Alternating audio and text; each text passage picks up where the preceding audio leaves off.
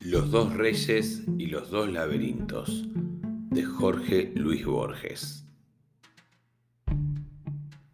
Cuentan los hombres dignos de fe, pero Alá sabe más, que en los primeros días hubo un rey de las islas de Babilonia que congregó a sus arquitectos y magos y les encomendó construir un laberinto tan complejo y sutil que los varones más prudentes no se aventuraban a entrar, y los que entraban se perdían.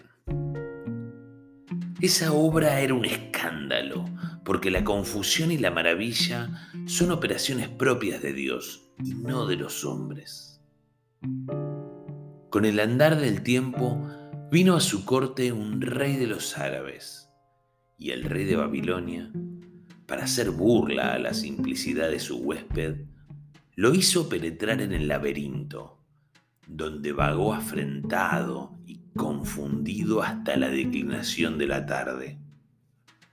Entonces, imploró socorro divino y dio con la puerta. Sus labios no profirieron queja ninguna, pero le dijo al rey de Babilonia que él en Arabia tenía otro laberinto y que si Dios era servido, se lo daría a conocer algún día.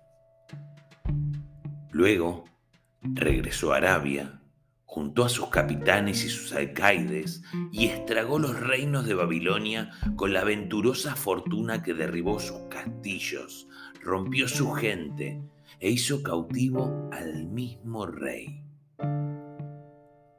lo amarró encima de un camello y lo llevó al desierto. Cabalgaron tres días y le dijo, Oh rey de tiempo y la sustancia y cifra del siglo, en Babilonia me quisiste perder por un laberinto de bronce con muchas escaleras, puertas y muros. Ahora el poderoso ha tenido a bien que te muestre el mío, donde no hay escaleras que subir, ni hay puertas que forzar, ni fatigosas galerías que recorrer, ni muros que te veden el paso. Luego le desató las ligaduras y lo abandonó en la mitad del desierto donde murió de hambre y de sed. La gloria sea con aquel que no muere.